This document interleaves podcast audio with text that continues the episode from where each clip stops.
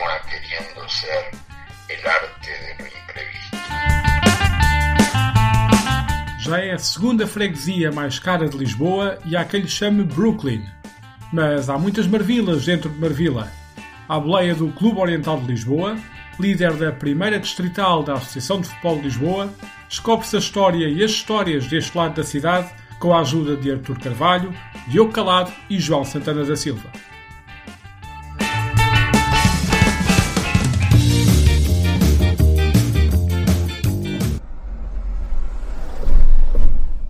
Assume-se desde já que o episódio tem momentos que podem ser desconfortáveis ao ouvido de quem escuta. Porque saiu-se à rua para entrar Marvila dentro e pensou-se: grava-se, mas é aqui mesmo. Ao ar livre, em cada um dos espaços em que marca presença o Oriental, ou COL, como por aqui se diz. É a segunda freguesia mais populosa de Lisboa, mas é feita de contrastes, vistos e testemunhados. Desde os novos quarteirões com nomes em estrangeiro, até aos vários bairros de gestão municipal, dos restaurantes de chefes famosos, aos estabelecimentos que outrora eram ponto de encontro de operários e que por ali vão resistindo, da linha de comboio que parece ser uma fronteira. Os barulhos acompanham-nos lá atrás, em fundo. Como fio condutor de tudo isto está o líder da primeira divisão distrital da Associação de Futebol de Lisboa, com seis pontos de vantagem sobre o segundo e apenas duas derrotas em 22 encontros. E o arranque não podia ser outro a Praça David Leandro da Silva, onde se encontra a sede do Clube Oriental de Lisboa e onde se localiza também um dos últimos urinóis públicos da cidade. Ah, e um dos quarteirões mais caros da capital. A fazer fé em notícia publicada na imprensa no início de 2019, o quarteirão do edifício José Domingos Barreiros foi vendido por 17 milhões de euros a um fundo de investimento suíço. Quem chega à praça vindo do Parque das Nações Logo depois de passar o condomínio de design futurista Riverside Village, é recebido por um cartaz. Welcome to the trendiest place in town, diz. Por agora deixa-se o trendy para trás, mas havemos de cá voltar. Avança-se mais adiante, junto às instalações da Fábrica Nacional, na fronteira entre Marvila e Beato, com a antiga Fábrica dos Fósforos em fundo e mais uma promessa de condomínio à frente. Com o nome em inglês, como não podia deixar de ser, o The Quarter Beato. Fica logo ali, antes de chegar à Unicorn Factory. É aqui que João Santana da Silva, investigador, acontece subordinado ao tema Futebol, Trabalho e Associativismo nos Bairros Operários de Lisboa, co-autor do livro do centenário do São Domingos Futebol Clube de Setúbal, explica como nasceu o futebol na zona oriental da cidade, dinamizando pátios e vilas. Isto no início do século XX já se começa, como sabes, no final do século XIX é quando se começa a chegar o futebol em Portugal, com aqueles clubes a jogar nas praias de Carcavelos, depois em Belém, por aí fora. Aqui já se jogava no Braço Prata e Caibo Ruivo, ou seja, já era aqueles, aqueles areais perto das, perto das fábricas. Curiosamente já se jogava com cricket também, com muitos ingleses. Futebol também, com, com as mesmas equipas jogavam cricket, alguns ingleses já começavam a surgir alguns portugueses. Até, lá está, até a fábrica de, sac, de loiça de Sacavém já tinha a sua equipa, antes de uma coisa mais formal já tinha uma equipa que era o Gilman Group, portanto aqui nesta faixa industrial até, até lá ao fundo. Uh, portanto, o futebol já ao mesmo tempo, possivelmente um bocadinho depois de começar no, no, no outro lado, na outra ponta da cidade, que já estava a começar no final do século XIX, ah, e com isto sendo jogado aqui nas praias e nos terrenos, começa a ser, uh, de maneira, apropriado para malta aqui na, nestas zonas mais ligadas ou mais moradores dos, destes bairros operários que existiam aqui. Quando falam em bairros operários, eram basicamente pátios operários que eram dos antigos palacetes, uh, enfim, da, da, burguesia e aristocracia tinham sido deixados vagos, ah, e que iam sendo ocupados ou iam sendo subarrendados pelos tipos que tinham ficado com aquilo. Ah, e pronto, basicamente havia barracas dentro de pequenos pátios que ainda hoje em dia consegue-se alguns vestígios, portanto, o que era antes um, um pequeno espaço uh, comum, vão criando aí não sei quantas barracas e as pessoas vão vivendo. Portanto, aqui os chamados pátios operários, pátios e vilas operárias, uh, aqui Maravilha e Beato estavam ocupados para, para, essa, para essas pessoas que trabalhavam precisamente nas fábricas aqui à volta. Ora, onde há muita gente, está sempre essa enfim, vontade de criar uma, uma identidade comunitária, não é? E portanto começam a surgir, ainda na primeira década de, de, do século XX, portanto até 1910, 11, começam a surgir aqui pequenos clubezinhos. Há um Beato Sport Grupo, uh, que depois desaparece. Há, hum, já depois de 1910, há um clube da fábrica Seixas que até vence um campeonato de Lisboa, terceira categoria, em 17, uma coisa assim, que era precisamente uma fábrica que hoje em dia está mais ou menos ou parcialmente ocupada pelo Asilo da Mitra, que era uma fábrica, uma corticeira. Uh, e em 1911, com malta que, que muitos deles saem desse Beato Sport Group, cria-se o primeiro destes três clubes que dão, dão origem mais tarde ao, Oriental, ao Clube Oriental de Lisboa, que é o Chelas Futebol Clube, que nasce em 1911 na estrada de Chelas, aquela que tem Rua Goldim Pai, depois segue por aí fora, é a estrada de Chelas, e pouco depois a sede deles transfere-se para o Alto dos Tocinheiros, que é mais ou menos hoje em dia onde é o bairro da Madre Deus. Até, aliás, o campo deles era mais ou menos ali da escola de Luís Vernei. Mais ou menos. Que era precisamente uh, um dos fundadores e dirigente e jogador e capitão, era o Armínio José de Carvalho, que depois vai dar nome a um, a um outro campo dos Chelas, ao último campo deles, uh, que era o pai do Rogério Pipi, que era um oficial da Marinha Mercante, portanto, ou seja, os clubes eram no fundo, a grande massa deles era, era a malta operária, mas quem estava à frente dos clubes, de certa maneira, era gente com um bocadinho mais posses, até, enfim, tinham aquela literacia necessária para preencher, para ir ao notário, para, enfim, fazer essas coisas mais, mais burocráticas. E, pronto, e tinham alguns contactos para conseguir sedes, para conseguir e ter dinheiro para conseguir algum material, o, o básico.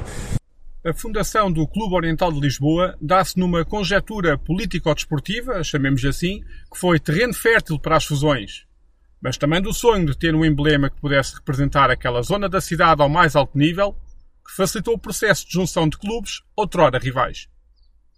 Portanto, o Chelas, em 1911, no fundo é o clube do Beato, representativo do Beato. O Marvilense Futebol Clube, que nasce em 1918, que já é de si uma fusão de dois pequenos clubes ecos uh, muito informais, que agora já me lembro se era União Marvilense e Marvila Futebol Clube, uma coisa assim. Portanto, nasce em 1918 um dos dirigentes e fundadores, até um tipo que trabalha na, na fábrica dos fósforos, que é o Jaime António, e apesar de ser criado antes, só é formalizado em 1920 no, no governo civil, com os estatutos que ele vai copiar, que de certa maneira copiar, ou, ou pede emprestados para fazer igual, e são praticamente iguais um ao outro, do grupo desportivo, na altura quando é fundado, em 1920, é o grupo desportivo do, da, do pessoal da Companhia Portuguesa de Fósforos, uh, que é da fábrica de fósforos, que ainda, existe ali, uh, onde ele trabalhava e ele também ajuda a fundar esse clube, ao mesmo tempo que tinha já ajudado a fundar o Marvilense. E portanto queriam ser estes dois clubes aqui de Marvila, esses já são os dois Marvila, lá está, uma vez mais, não existia Marvila, mas havia o bairro de Marvila, e que são muito próximos, tanto próximos são, e tal é a proximidade há quase aqui uma. É assim, não é uma cópia exata, mas há quase aqui uma lógica de, de, de Goofy barreirense. Ou seja, sendo o Marvilense o clube mais popular, enfim, mais de, de, entre aspas, das ruas, não é? Da malta aqui de, dos bairros de Marvila, e o Foz ser o clube da fábrica, precisamente. Tanto que eles terão sempre, sensivelmente, os melhores jogadores, porque conseguem buscar os melhores jogadores, também tinham os empregos da fábrica. Uh, portanto, muitos dos jogadores, e alguns vêm dos Shellas e do Martelense para o Fósforos, e são contratados, entre aspas. Aqui não, não entre aspas, porque eram mesmo contratados e vinham trabalhar para a fábrica dos Fósforos. Uh, e é tal a proximidade e rivalidade que eles vão ter os dois campos de lado a lado. Aliás, o campo Carlos Salema já existia antes do Oriental, com este nome antes do Oriental, que era o campo do Fósforos que era mesmo ao lado do campo do Marvilense, não tinha nenhum nome, era o campo Marvila A, pronto, era o Marvila e o Marvila A, depois Carlos Salim e Marvila A, que eram lado a lado, uh, ou seja, eram só divididos por um tapume, era mesmo lado a lado, tinha assim um, um, enfim, um morzeco, um morzeco uma, uma, coisa de madeira, a separar os dois campos, que eles são alugados a, pronto, lado a lado, e os, os clubes, para além de serem rivais no, no futebol, e estavam nas mesmas divisões da, da Associação Futebol Lisboa, esta realidade ainda era, ainda era empolada precisamente também assim, a, grande proximidade. Então, essas histórias de malta estar a, a malta do Marvilense estar a apoiar o clube, os dois jogos ao mesmo tempo. O Marvilense está a perder, ou acaba o jogo antes do outro está a perder, eles viram começam a esfartar por cima do tapume simplesmente para, para, para apupar o Foz ou para apoiar os gajos que estavam já contra eles. O Marvilense e o Força, apesar de serem rivais, e o Marvilense até a partir de um certo momento começou a ter mais apoio aqui dos empresários locais, é uma lógica também que há em todos os clubes, não é? Que, ou pelo menos os clubes que, foram sobrevivendo, que existia, que é o apoio dos comerciantes locais, não é? Não só diretamente tanto representados nas direções, mas também sendo ah, sócios uh, mais destacados, que eram os tipos que pagavam uh, um X por mês, a Sociedade dos Sabões, por exemplo, pagava já ao Marvilense, depois vai pagar ao, ao, ao Oriental um, X por mês.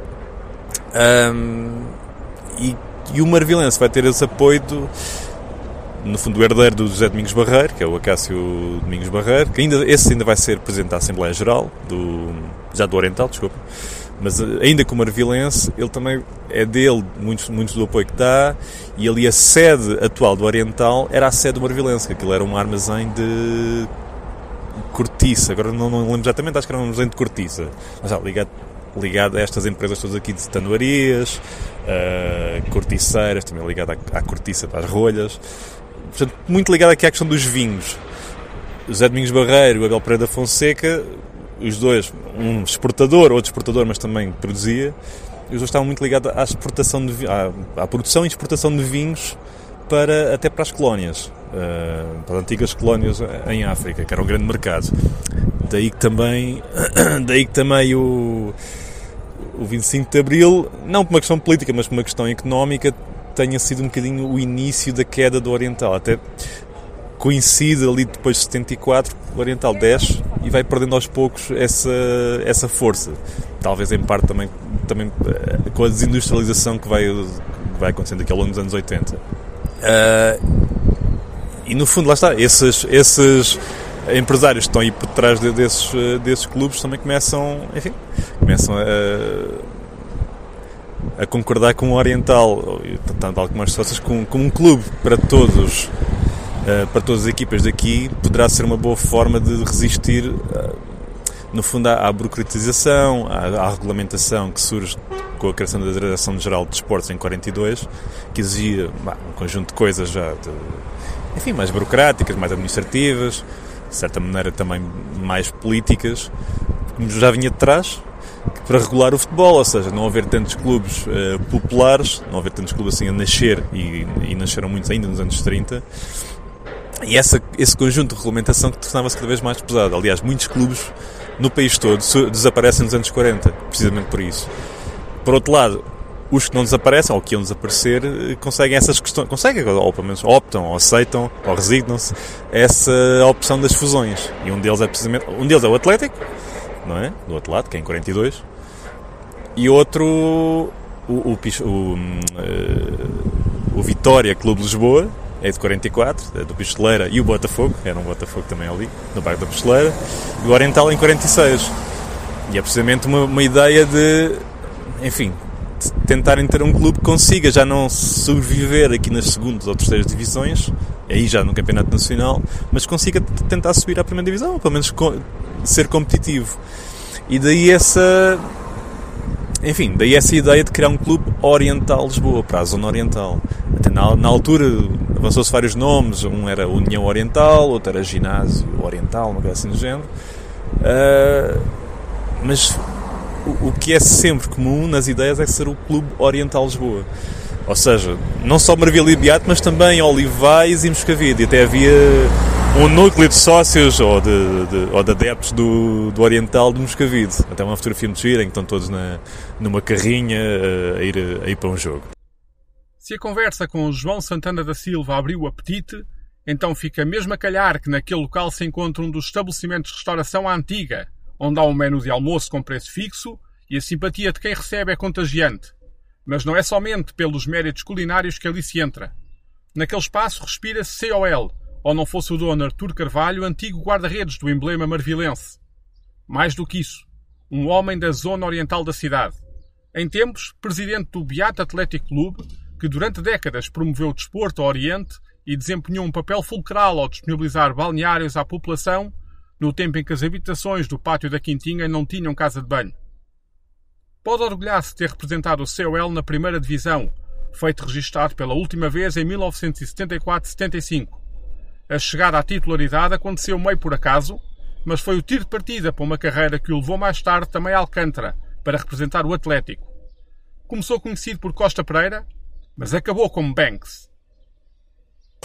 No segundo ano de Júnior, eh, em 1973, o clube, que não é como hoje, hoje pode ir buscar jogadores, naquela altura não se podia buscar jogadores, é um célebre jogo em que o Oriental Porto, um meu colega, que era o sénior, que era o Gomes, uh, partiram-lhe a perna e ficou o Azevedo e era o Zé Cabo, que eram os três guarda-redes do Oriental. Ora, ficaram dois, passado mais umas semanas, um jogo aqui com a Académica, o, teu, o nosso guarda-redes, o Azevedo, meu, meu ídolo na altura, também numa grande confusão e foi expulso. Estamos na primeira divisão e em março, em que o, era necessário mais um guarda-redes, eu ainda era júnior, era preciso um guarda-redes, então, é pá, o miúdo do, do Júnior tem que subir, porque não havia mais nenhum, que havia só um. E pronto, a primeira vez que eu entrei, em que me chamaram, pá, olha que amanhã temos que, tens que ir para os cenas, e eu fiquei com, nem sei como é que fiquei, porque na altura com, com 18 anos, com 18 anos, tinha feito em fevereiro, são coisas que nós levamos uma estalada na cara, no bom sentido, mas o que é que se passa comigo? E assim foi.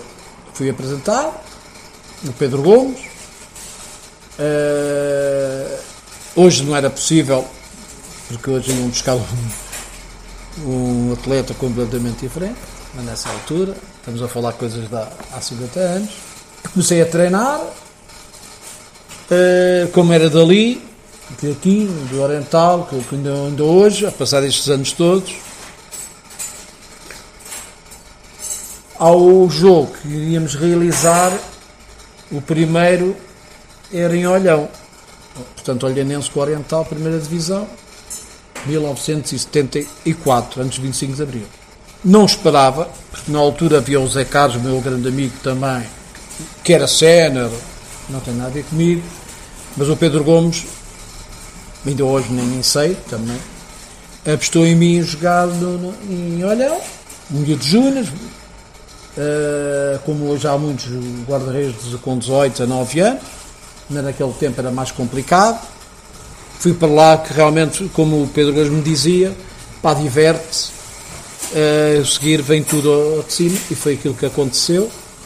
A partir daí fiz a minha carreira no Oriental, primeiro ano, depois segundo ano de, de Sena, primeira divisão, depois descemos em 75, continuei e depois andei por aí para outros clubes, e essa alcunha do, do, do Costa Pereira, que eu não contei, vou dizer agora, eu jogava aqui na praia, eram as balizas, eram as pedras, e naquela altura, como criança, não, mandavam para, para o chão, e eu tinha dificuldade em dizer Costa Pereira.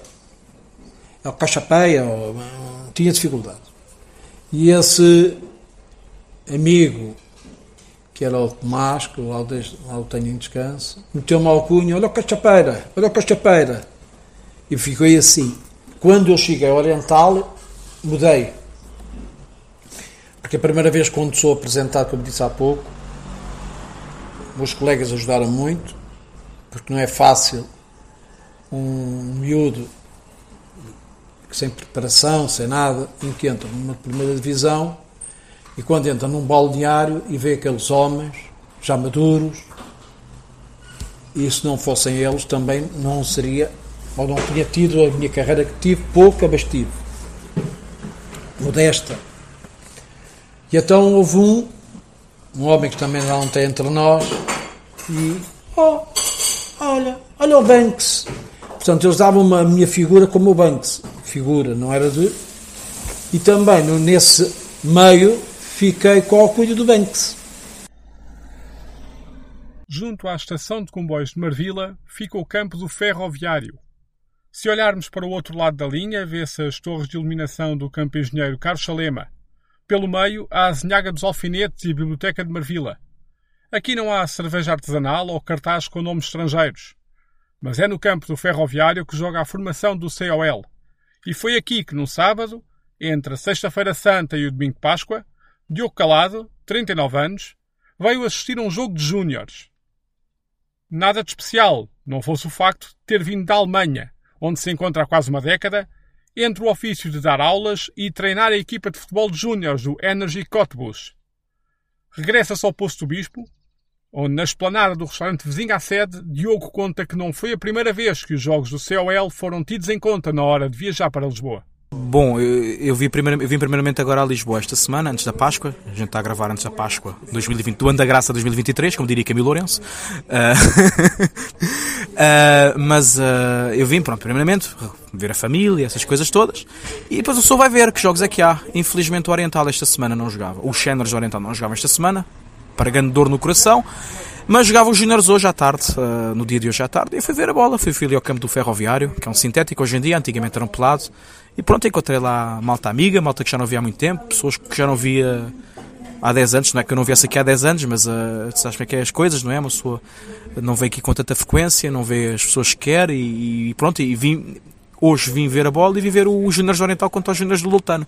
Podia ter ido ver a Liga 3, podia ter ido ver a segunda, podia, ter ido ver a segunda Liga, fui ver o Júnior Oriental, porque é o meu clube. Uh, eu vi uma vez ver o Oriental com o Atlético, vim direto da Alemanha ver o Oriental com o Atlético. Também vi ver a família, mas vim porque naquela semana jogava Oriental com o Atlético. Eu tinha, eu tinha o domingo livre e tinha uma semana depois de férias livre, ou seja, uma semana livre a seguir, e vim sábado ao final da tarde de, da Alemanha para Lisboa. Domingo fui à bola, fui também almoçar à minha avó, etc. E depois, pronto, passei cá mais uns dias em Lisboa, mas vim ver o Atlético 40 uma vez. Infelizmente, atualmente, não dá com, com a frequência que eu queria, motivos profissionais, etc. Mas sempre posso ir ver o Oriental, é o meu clube. Diogo Calado é o sócio 358 do COL e a filha de 5 anos é sócia desde o dia em que nasceu. Não é um homem de Marvila, mas fez a vida na zona oriental da cidade. O carinho pelo emblema veio de transmissão familiar. Os meus pais moraram nos Olivais, e a minha avó era ali da Madre Deus. Então a minha vida sempre foi entre a Madre Deus e Olivais, que é precisamente eh, aquilo que se situa fora das bordas de Marvila. Ou seja, Marvila fica no meio. Uh, e a relação com o Oriental, sim, sou sócio, e a relação com o Oriental nasceu através do meu pai. O meu pai eh, era sócio, já é sócio há muitos anos, ele é atualmente pai o sócio cento e tal, ou coisa assim, também diz muito sobre os clubes atualmente hoje em dia. Uh, e ele ia ver a bola, ia ver o Oriental, e às vezes, às vezes levava-me quando eu tinha 5 anos, 6 anos, e essa é uma das primeiras recordações que eu tenho que eu tenho do futebol, é de estar lá junto ao muro, com os carrinhos de brincar, e estar a brincar e o meu pai estar a ver a bola, no tempo em que o campo ainda estava bem composto, não vou dizer que tivesse jeito, não, não vou estar aqui a exagerar, e pronto, o campo bem composto, depois é aquelas histórias que tu te lembras. Eu, uma recordação que eu tenho, muito pequeno, não sei se 6, 7, 8 anos, não mais que isso, se calhar até menos, de repente há um lance qualquer, já não sei o que é que terá acontecido, vejo uma data de gente, inclusive o meu pai, a descer para ali bancada abaixo, a subirem à rede, e eu ali no meio deles, coisas a subirem à rede, a abanar a rede, chamam-nos o árbitro, e ali com os meus carrinhos encostado a ver aquela cena. Uh, e pronto, e a relação daí, é do meu pai, uh, e de, de, ter nascido, de ter sempre vivido aqui nesta zona oriental de Lisboa, entre os Olivais e Madre Deus, mas nunca vivi em Marvila, nem nunca tive família em Marvila, em Chelas. De regresso ao campo do ferroviário, Daqui a vista também alcança o edifício da Escola Afonso Domingos. O estabelecimento de ensino está abandonado, mas em tempos formou personalidades como José Saramago. O encerramento foi um daqueles episódios curiosos do que o país é feito. Encerrou em 2010, quando lecionava cursos de formação profissional e contava com quase 300 alunos. Um ano antes, tinha sido alvo de investimento. Entre outros, chegaram quadros interativos, computadores e Wi-Fi. Mas um ano depois tudo mudou. O motivo? Os terrenos iam ser necessários para a construção da terceira ponte sobre o Tejo e nem valia a pena começar o ano letivo seguinte. As obras iam começar. Por falar em coisas que eram para ser, mas afinal não foram, e que tal o estádio da Madre Deus? Não faltam referências a este complexo ao longo da história e aparentemente já era um projeto antes mesmo da fundação do COL. Há versões para todos os gostos, mas uma delas relata a capacidade para 30 mil espectadores. João Santana da Silva explica do que se tratou. Era uma hipótese, aliás, era uma hipótese ainda antes do Oriental. Ou seja, quando é posta a primeira pedra, colocada a primeira pedra do bairro da Madre Deus, que vem aqui o Ministro das Obras Públicas, ainda é o Presidente dos Chelas, que é o Rui de Seixas, que ainda vai ser Presidente do Oriental. Ele está presente na, na, na, naquela coisa simbólica da colocação da primeira pedra. Já lembro se é 38, é entre 38 e 40, é ali naqueles anos. E o Ministro das Obras Públicas promete que vai haver um, um estádio na Madre Deus, ou seja, vão criar os equipamentos esportivos para, na altura para os Chelas. Ora, dá-se a fusão, vem a ideia do. Não, então e aquele estádio que iam fazer para os Chelas, porque é que não fica para o Oriental? Não, não, esta ideia do estádio de Madre Deus. Isto estamos a falar ainda no fim dos anos 30 e 40. Portanto, eh, final dos anos 40, 50, voltas a falar. Uh, acho que até hoje, acho que até hoje ainda há esse. Já, já ninguém sonha, é? já ninguém tem essa, essa, já ninguém tem essa ideia. De volta ao Beato, Artur Carvalho confirma a história do estádio da Madre Deus. Não é mito urbano, não senhor. Podemos ficar seguros disso. Não, não é, não é, não é um boato. Aquilo que houve foi em que, na, na realidade, havia necessidade de expandir o clube, porque nós estamos no, no, no Carlos Salema, é camarário, e há uma parte que dizem a Câmara que tem que ser uh, arrastada e o campo vai ficar mais pequeno. E nessa altura, e é uma verdade, e foi no tempo do, do presidente Gonzaga Ribeiro, em que ele levou numa Assembleia um projeto da, da, do campo de Madre Deus, que era o campo 50. Não sei se você conhece, mas lá em cima você tem um, um, um terreno muito grande ao lado do, da, da escola de Afonso de Mil, toda aquela zona. E havia isso realmente. Em que foi tudo nessa Assembleia mostrado, e mais projetos, mais não sei quantos. Só que aquilo não andou. Não andou porque. Por, para já porque não havia dinheiro. E hoje ainda não há também. Porque o Oriental hoje tem uma parte onde era o, tal bar chinês, que foi cedido por, por, pela Câmara, eh, para fazer novas instalações. Só que não há dinheiro para fazer essas instalações. Já Diogo Calado sabe da história do Estádio da Madre Deus pelos relatos que lhe foram transmitidos de outras gerações. Mas sublinha que não faltaram projetos de uma nova casa para o COL, alguns deles que testemunhou, já bem recentes no tempo. Isso nunca foi para a frente. Uh, haverá historiadores e sócios mais antigos que poderão, poderão, poderão encontrar justificação para isso. Nunca foi para a frente. Portanto, o Estádio da Madre Deus nunca se concretizou. Uh, e depois, mais tarde, já anos 90, quando há aquela altura em que há aí dinheiro da União Europeia e Expo 98 e depois até mais tarde Euro 2004 que se aventa outra vez a hipótese do Oriental ter um estádio novo ah, já ali para a zona da Quinta das Flores ou seja, ligeiramente para baixo do campo atual como que vai para o Poço do Bispo, há ali uma zona que é a Quinta das Flores era para ali que se faria o estádio. Ah, e depois há, nessa época, nessa época surgiu um par de problemas. Primeiro há uma ideia louca de uma direção do Oriental de criar um estádio com 20 mil ou 30 mil lugares e claro, essa ideia nunca foi avante porque a Câmara nunca na vida, ou o Estado nunca na vida iriam construir um estádio de 20 ou 30 mil lugares para um clube da dimensão do Oriental. Uh, e mais tarde, uh, já por época do Euro 2004, volta-se a fazer uma segunda tentativa. Quando o Manuel Salgado está na Câmara de Lisboa uh, de, de, fazer uma, de se construir um novo estádio para o Oriental, também não avança também para inserir na Quinta das Flores, já mais modesto.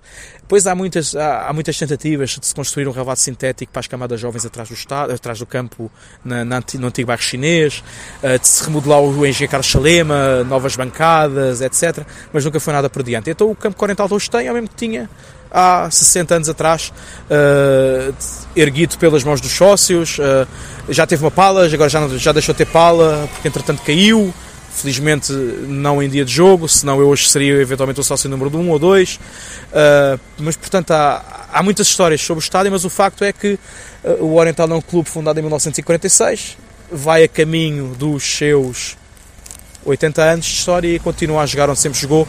E é um estádio simpático que eu aconselho as pessoas a visitar. Há uma fama que o COL tem associada, a de que é um clube que sempre levou muita gente nas deslocações fora de casa. O Banks, ou melhor, Artur Carvalho, não defendeu apenas o COL ao impedir que os adversários fizessem golo.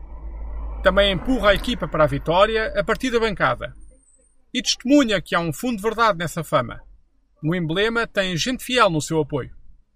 O Oriental foi sempre o clube de Lisboa, tirando Benfica, o Sporting, o Bolonense na altura, era o clube que levava mais gente, restava gente.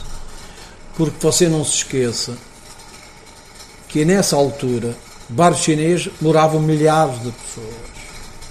Nesta zona do Beato, eram milhares de pessoas. Se você, se eu lhe disser em que nesta rua que você está aqui, por dia era 5 mil pessoas que passavam aqui.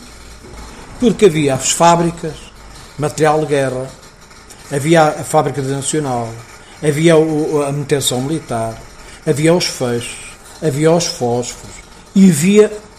Você nem, nem imagina, não, não há mesmo. Quem viveu o global, quantidade de pessoas que viviam aqui, e até no Barcelona, eram milhares de pessoas.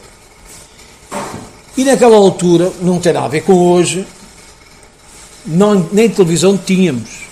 Portanto, o futebol também que passava era raro. E passava, as pessoas não viam porque não tinham televisão, nem eletricidade, quando mais televisão. E então, este clube, que era um clube de bairro, que acho que não deve ser de bairro, mas era de bairro, o que é que você tinha para dar aos seus filhos? Era o Oriental neste meio desta floresta de milhares de pessoas, em que a batia toda. E o que é que havia? Você se for hoje a fotos que há, ainda bem, desse tempo, você vê o campo do Oriental super, super esgotado. Não se pense que a fama de apoio ao COL é coisa do passado. Diogo Calado, com os seus 39 anos, não precisa de puxar muito da memória para encontrar experiências que ele próprio viveu como duas deslocações a vendas novas, por exemplo. Eu lembro de dois jogos em vendas novas. Lembro de um jogo em vendas novas já há muitos anos, se calhar para aí ainda anos 90, final, finais dos anos 90. O Oriental, se não me engano, estaria a lutar para subir à segunda divisão. Eu peço desculpa, posso estar aqui a cometer, a cometer, alguns erros. Seria uma subida de divisão, eventualmente à antiga segunda divisão de honra, ou eventualmente estar na terceira e subir à segunda B. Sei que era uma coisa ou outra. Uh, e que vai muita gente do Oriental, Uh, e a malta concentrada à entrada do campo, e o estádio municipal de Vendas Novas não é muito grande, quer dizer, tem espaço muita gente, mas é um estádio pequenininho.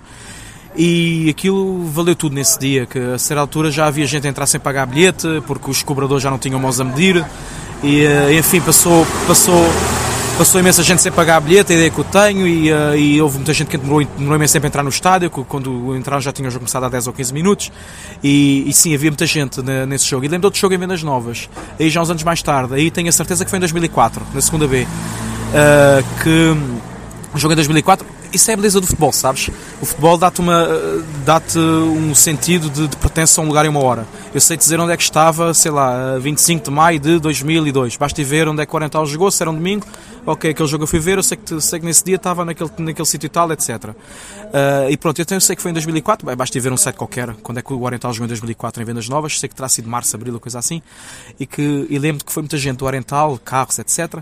E foi inclusive também um autocarro da junta de freguesia com muita gente do Oriental, inclusive até jogadores das camadas jovens, etc. Porque nesse dia as camadas, uma equipa das camadas jovens uh, tinha jogado para a Castanheira do Ribatejo e da Castanheira Vendas Novas a um tirinho, etc. Então está muita gente. E nesse dia uh, voltou a haver confusão para entrar, confusão no bom sentido, não é andar ninguém a pera ou coisa assim. Mas do género, com cartões da Associação de Futebol de Lisboa, que é os cartões de jogadores, como iam muitos jogadores das camadas jovens, cartão para a frente, depois cartão para trás, etc. E depois tu entravas com o cartão do outro. E haver também muita gente a ver esse jogo do Oriental. E para que não restem dúvidas, João Santana da Silva confirma a versão no que respeita a este tema. Nunca foi por falta de apoio que as vitórias fugiram ao Oriental. Sim, sim, sim, sim. Aliás, aliás, o Oriental mesmo até aos anos talvez 90 ainda encheu o estádio. Estava que o estádio, à primeira vista, não parece assim tão grande, mas não encheu o estádio só as bancadas uh, pré-definidas, ou seja, eram as bancadas, e há várias fotografias com isso, as bancadas, depois há aquelas é assim, ligeira encosta por trás da bancada, ali do lado de cima, uh, e a malta estava aí a ver, ou seja, e nos prédios, por aí fora, onde desse para ver os jogos, estavam a ver. Um bocadinho aquela imagem como no. Como há as imagens do, do estádio de Valhecas, aquilo está cheio, não é? Do, gente em todo lado. Era mais ou menos aqui, ou seja, era um campo. Ainda é um campo eh, bonito, mas relativamente simples, não é? Mas aquilo enchia é, até, até às costuras, até fora das costuras, não é? Uh, E, e, por exemplo, mesmo Oriental, desde essa altura e até recentemente, talvez recentemente, já não, depois de 2000 talvez já não acontecesse nessa, nessa, assim, com esse peso todo, mas havia a chamada, eh, quando iam jogar fora, as grandes excursões. Ah, estamos a falar de excursões em que iam, em que iam as, a equipa, mas também os sócios, não é? Todos. Ah, iam 12, 15, 16 autocarros, não é? 20 autocarros. Pá, iam para todo o país. Aliás, ainda hoje em dia na Distrital Lisboa Oriental vai qualquer campo e, é, e, e, há mais sócios do Oriental, ou seja, mais sócios de fora, é? dos visitantes, do que há da, da casa. E mesmo estando Oriental neste ponto, enfim, na Distrital e com muito menos gente, não é? foram morrendo muitos sócios, não é? E há esta Ironicamente, há esta desertificação, ao mesmo tempo que há gentrificação, há uma desertificação, pelo menos, das pessoas originárias daqui. Apesar disso, eh, ainda continuam a levar muita gente. Portanto, isto é, obviamente que isto é um 5% do que, era, do, do, que era antigamente. Mas sempre levaram essa, essas pessoas todas. Estamos a falar de muitos milhares, não é? Foi dito no início do episódio que há muitas marvilas dentro de Marvila. E há também muito COL dentro da freguesia. Junto aos bombeiros de Cabo Ruivo ficam as piscinas do Val Fundão e é aqui que o COL tem atividade de natação. Paredes Meias fica a Avenida Marcelo António Spínola e do outro lado o bairro da Prodac. Lá mais acima, há o Parque da Bela Vista, local dos festivais Rock in Rio e Calorama. Mas se o assunto é dar música, consta que o COL não cai facilmente em cantigas. Pelo menos é essa a fama, mais uma, que traz consigo. A de que, quando chegaram os investidores com promessas de uma SAD, meteram a viola no saco. Artur Carvalho sintetiza a partir do Beato. Porque houve no Oriental também uma tentativa, há uns anos atrás, que era o nosso presidente, era o Navais, fez um bom trabalho, está fora de questão, e que levou a uma Assembleia, uma, duas vezes à Assembleia, que havia um grupo interessado para fazer uma SAD Oriental. E você não imagina o que é que aconteceu. Já me como diz o nosso ex-ministro. Portanto, no Oriental não era hoje, amanhã não sei, estamos a falar hoje. O Oriental não está virado para essa forma.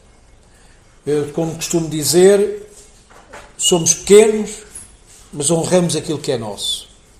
É em frente à sede em cujo Salão Nobre tiveram lugar as Assembleias Gerais para discutir o tema que Diogo Calado não esconde o orgulho ao relatar como os sócios não embarcaram em cantigas. Por enquanto, e até ver, o COL é dono do seu próprio destino. O Oriental atualmente é uma STUC, porque entretanto o Oriental teve na segunda Liga dois anos e na segunda Liga, ou nas ligas profissionais, tens que ser o SAD ou STUC. A SAD é quando tens os investidores, a STUC é quando o clube controla 100% o, o futebol, mas é quase uma organização à parte, com, com, com, uma, com, com com a organização própria e com o capital social do clube. Eh, mas pronto, o clube é 100% dono dos seus destinos e é por causa disso que o Oriental ainda hoje, atualmente, mesmo a jogar nos distritais, é a Clube Oriental de Lisboa, SEDUC, eh, Sociedade Esportiva Unipessoal por Cotas. Pronto, então houve ali uma altura, como estava a dizer, início de 2010, 11, 12, já não sei precisar bem, se calhar até um bocadinho mais tarde, uh, começou-se a falar disso, da eventualidade de investidores, SAD, até relacionado eventualmente com a subida à segunda liga, terá-se também para essa altura. Uh, mas os, os, sócios do clube sempre foram muito defensores do clube ser, ser, ser dono dos seus destinos, independentemente disso até, disso até significar que tu nunca jogarás uma Primeira Liga ou não tens grandes possibilidades de jogar a Segunda Liga. O Oriental andou, andou dois anos na Segunda Liga e não aguentou, não, não deu para mais. Uh, podem falar depois do, do, daquela, daquela questão das apostas, do, dos jogadores que se corromperam, etc. Mas eu, eu, sou, eu sou um bocado, eu, eu nem sou um bocado sou um bocado diferente dos sócios, que os sócios hoje pintam, os sócios do Oriental, eu também sou sócio, mas todos pintam aquela ideia que a gente desceu porque os jogadores eram corruptos e não sei o quê. Eu continuo a dizer, isso ajudou à festa, mas a gente nesse ano se calhar teria descido na mesma. Digo, digo, digo, claramente. E sei que muita gente vai, vai contestar isto. Mas pronto, em relação a essa questão de Satsu, que sim, eh, quando se pôs a questão, a própria direção, ou pelo menos o próprio presidente da direção na altura, o José Fernando Abaix, também não era muito favorável, mas estamos num ambiente democrático e este clube tem bases operárias e também tem uma, tem, tem uma grande base de pessoas que sabem o que é lutar pela liberdade e, e que ainda se lembram do que, é que era antes do 25 de Abril. E então o clube democraticamente, a direção democraticamente, uh, pôs a questão aos sócios. Mesmo estando a direção se calhar um bocado uh, séptica, cética.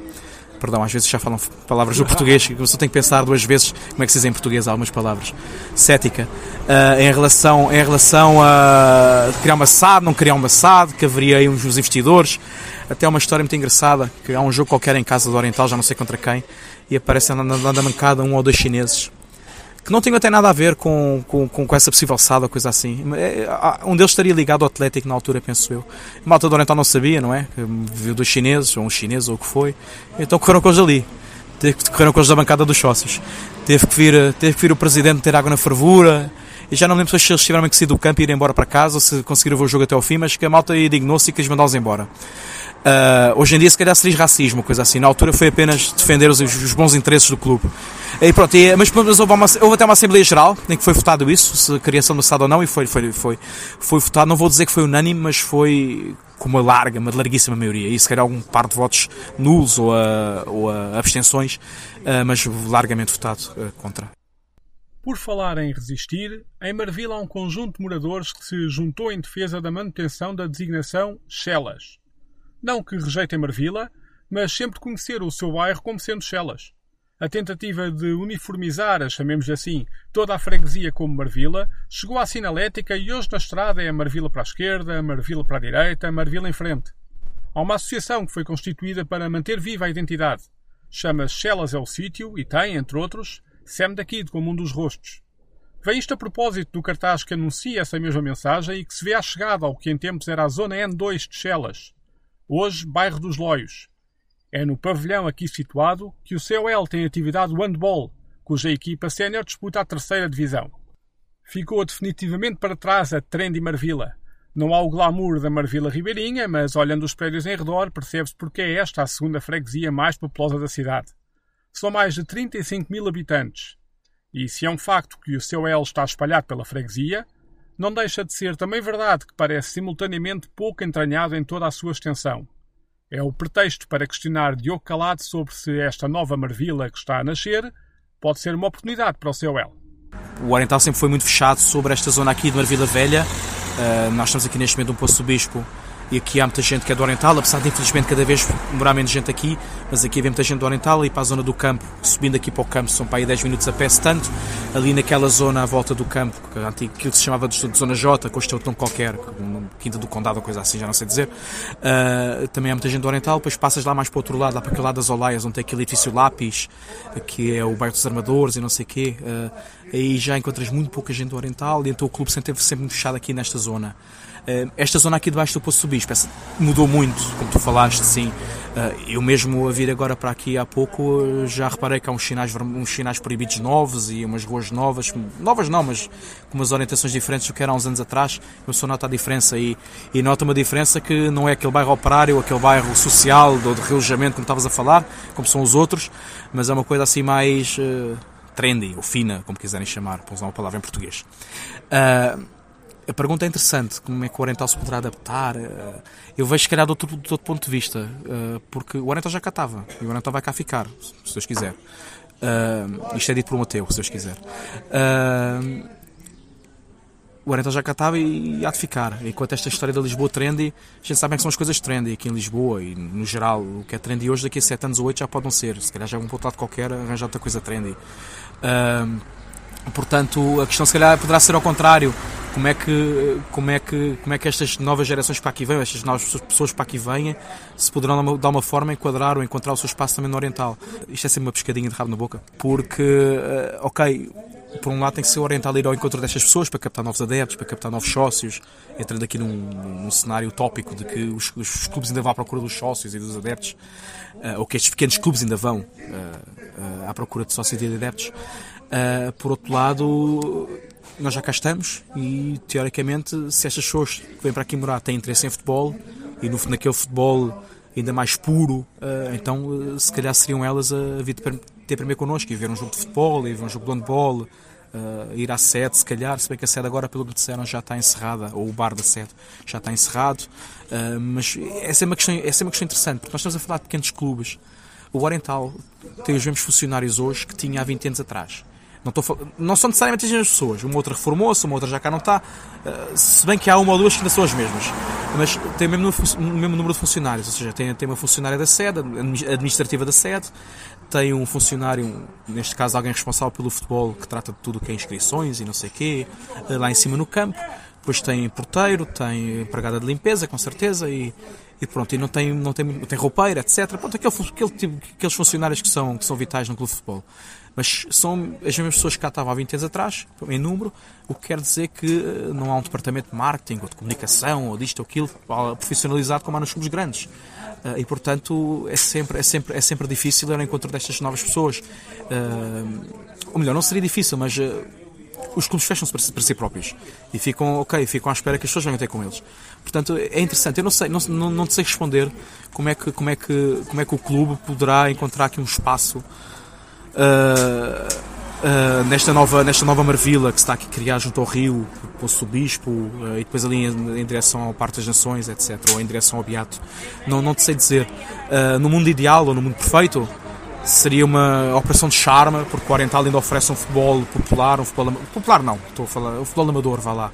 Um futebol, apesar do clube, atenção, se, se, se os sócios me ouvem agora vão dizer não, mas a gente treina de manhã e os jogadores recebem, não sei o quê, etc. Não, mas pronto, é um futebol que joga nos distritais ou que joga no Campeonato Nacional de Séniores, uh, eventualmente, se calhar daqui a uns anos, se as coisas correrem bem, quando o clube se estabilizar outra vez, quando o clube se estabilizar outra vez, uh, eventualmente uma Liga 3, mas eu acho que precisa, precisamos primeiro nos subir ao Campeonato Nacional de Cenas e depois estabilizarmos, do que estar aqui já a pensar em subir duas vezes de seguida.